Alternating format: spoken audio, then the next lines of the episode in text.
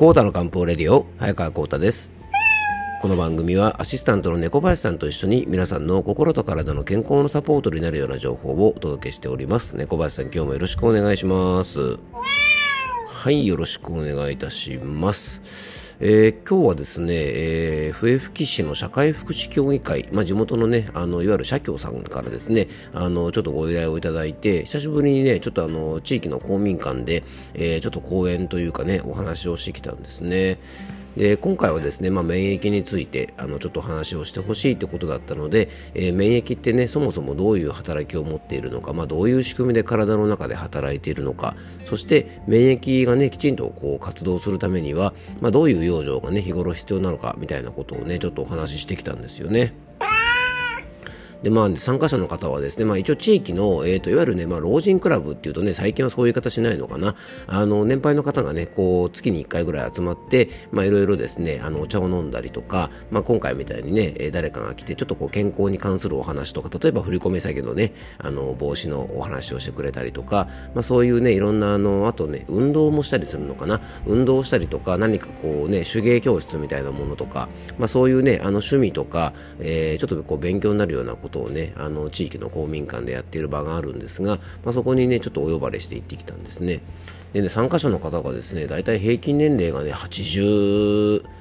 代前半から、まあ、80代ぐらいですね。あの結構上の方もいらっしゃったんですけども皆さんお元気でねまあ、免疫の話っていうとちょっと小難しいイメージがあると思うんですけども、まあ、なるべくそこはねあのちょっと分かりやすくっていうことを心がけてあのいろんな例え話を使ったりとかしてねお伝えしたんですが、まあ、本当皆さんお元気でね、まあ、猫バスさんなんかね逆にあのお年寄りの皆さんから元気もらいましたよね。うんでね、地域の公民館ってね、なんか行くとですね、非常に懐かしい感じがして、子供の頃にね、結構あの子供クラブとかでね、あの、公民館に行ったりして、まあいろいろね、なんか地域の行事をやったことを思い出すんですけども、その公民館に行くとですね、結構あの本が置いてあるんですね。まあ、今はね、まあ、図書館とかも結構ね学校のも充実してるんですが昔はあの各公民館に、えー、本が置いてあってね図書館みたいな感じで公民館が空いてる時に本とかも借りれるところが結構あったんですね。でその名残でね結構古い本がたくさん置いてあってある公民館に行った時はですね、えー、僕らが子供の頃っていうのはねなんとか大百科みたいなね経文社って言ったかなあの出版社があってですねあのそこで子供向けのね大百科シリーズっていうのが結構出ていてですね例えばプロ野野球大百科とかですね、えー、プロレス大百科とかですね、プロレス系は結構あったんですよね。タイガーマスクだけの大百科もあったかな。あとですね、えー、なんかアニメとかね、なんかスーパーロボット大百科とかですね、あと、えー、なんだろう、動物大百科とかですね、まあいろんな種類の大百科があったんですが、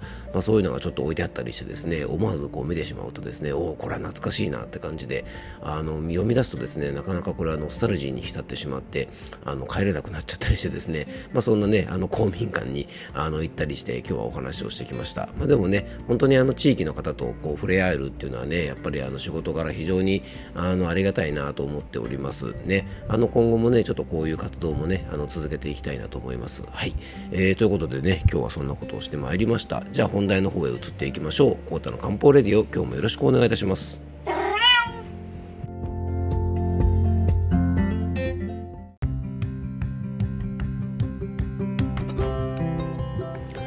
はい、えー、それではね、今日の本題へ移っていきたいと思うんですが、まあ、今日はですね、収録しているのが2月22日ということでね、猫林さん今日はあの日ですよね。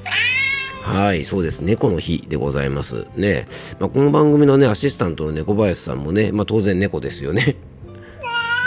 ですね。はい。まあ、猫林さんとはね、そもそも、もう出会ったのが何年ぐらい前ですかね。4、5年前もっと前か。コロナの前でしたもんね。あの僕がね仕事であの広島に行った時にですねあの広島のあの宇品っていうねあの広島港のあるあの場所がエリアがあるんですがそこにあの広島のプリンスホテルがあってちょっとそこにね仕事で行ってた時にですね、まあ、プリンスホテルに泊まって、えー、朝ね海沿いの道を散歩してたらですねその時に猫林さんとたまたま会ったんですよね。はい、そこでまあ意気投合してですね、えー、猫林さんがね、まあ、いつの間にかこの番組の、えー、ね、アシスタントになっているというわけなんですが、まあ、そんなね、猫と私がと、あの、えー、お届けする、まあ、このコータの漢方レディオなので、まあ、猫の日にちなんでですね、ちょっとね、あの、ペットの話をね、今回はしたいなと思います。猫とか動物とかがね、あの僕たちに非常にこう癒しを与えてくれるんですが、まあ、その正体とは何ぞやというお話をね、していきたいと思います。で、今回のテーマはね、まあ、猫っていうよりもね、僕たちの大事なパートナーであるペットとか動物とね、あの僕らの健康が、まあ、関係深いよっていうことをね、ちょっとお話ししていきたいんですが、まあ、人間と動物ね、ペットというのはですね、非常に関係がね、あの古くてですね、昔から番犬とか、あとね、こうやっぱお米とかをねあの守るために、えー、ネズミ退治のために猫が飼われていたりあの猫がね非常にたくさんいるあの島がありますよね。猫島なんて呼ばれたりねするあの島にたくさん猫がいるところがね全国に何か所かあるんですがあれなんかもですね、もともとはですね、あの、養蚕ですね、いわゆるあの、お蚕さんね、あの、お蚕さんをするのに、えー、ね、そういうところが盛んだった地域で、ネズミからですね、まあ、あの、蚕を守るために猫がたくさん飼われていて、で、その後ね、養蚕が終わった後も、あの、猫がそのままね、あの、島で暮らしたりなんかしてですね、まあ、猫が増えていって、まあ、いつの間にかね、あの、猫がたくさんいる猫島になったみたいなところがね、結構多いみたいですね。まあ、それぐらいね、いろんな形で、あの、猫をはじめですね、動物たちっていうのは、僕たちの生活と本当に密接に関わっていて、まあ、牧羊犬なんかもそうですがね、あと、盲導犬なんかもね、本当にあの、社会のね、あの、非常に役に立って頑張ってくれてるペットですよね。まあ、そんな形でね、僕たちの生活にはもう本当に切っても切れない、あの、ペットたちなんですけども、まあ、昔はですね、こういう実用的な役割がペットにはあったんですが、今はですね、実用的な役割はもちろんなんですが、精神的なね、役割の方をかなりあの、ペットたち動物たちがしてくれてるんじゃないかなと思います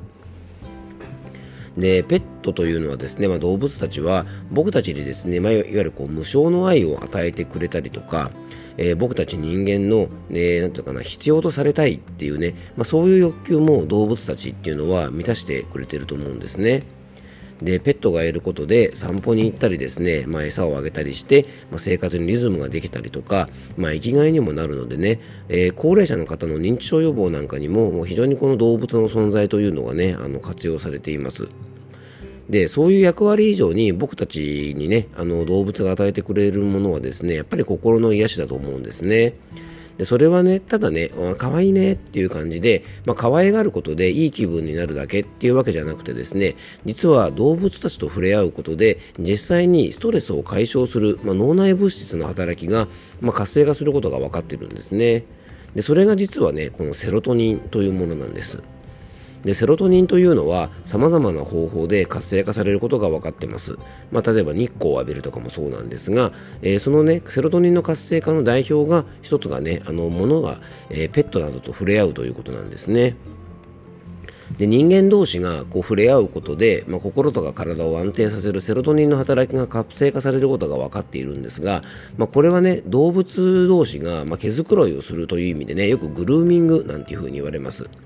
でこのグルーミングというのは人間同士だと例えば手をつないだりとかね、えー、ハグをしたりとか、えー、人とねこう触れ合うスキンシップのことを人間の場合は指すんですがこのグルーミングというのがですね人間にとって最高にねこうセロトニンの活性化につながるんですね。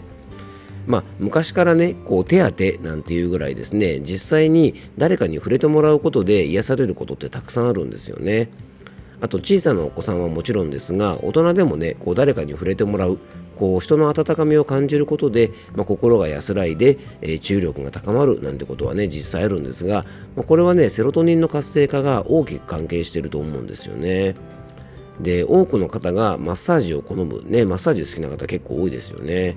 やっぱりねそれの一つはあの当然ね体がほぐれることもあるんですがこう人にね触れてもらって施術してもらうことで、まあ、マッサージやねエスなんかはもちろんなんですが家族にねちょっとしてもらったりする肩たたきなんかでもちょっとしたグルーミングにあたってですねセロトニンが活性化されて心身が癒されます。でちなみにねマッサージなどは、えー、人にしてもですね人からされてもこのグルーミング効果があるので実はね誰かにマッサージをしてあげるっていうことも自分にとってはプラスになるんですね。だからまあこういうねあのスキンシップっていうのは、えー、それほど僕たち人間にとっては結構大事なことなんですよね。で実はこのグルーミングペットなどの動物と、まあ、スキンシップや交流を図ることでも、まあ、有効であるということが分かっています。猫や犬だの身近なね、あのペットや動物たちとの関わり合いや触れ合いを持つことで、まあ、セロトニンが活性化されて、まあ、心と体が癒されるんですね。なので、まあ、事情によってね、なかなかペットとか飼えない方なんかがね、こう猫カフェなんかに行って癒しを求めたりするのは、まあ、このグルーミングを求めていると言っても過言じゃないんですよね。なのでね、ちょっとペットが飼えない方もね、自然の中で鳥を見たりとか、えー、水槽の中で魚をのんびり見たりすることでも、実は心って癒されるんですね。えー、ちょっとですね、猫の日にちなんで、えー、動物が僕たちをね、癒してくれる、まあそのね、えー、仕組みについてお話ししていますが、あの、次回もですね、今回に引き続き、ちょっと同じテーマの続きをお届けしていきたいと思いますので、えよかったら次回もお聴きください。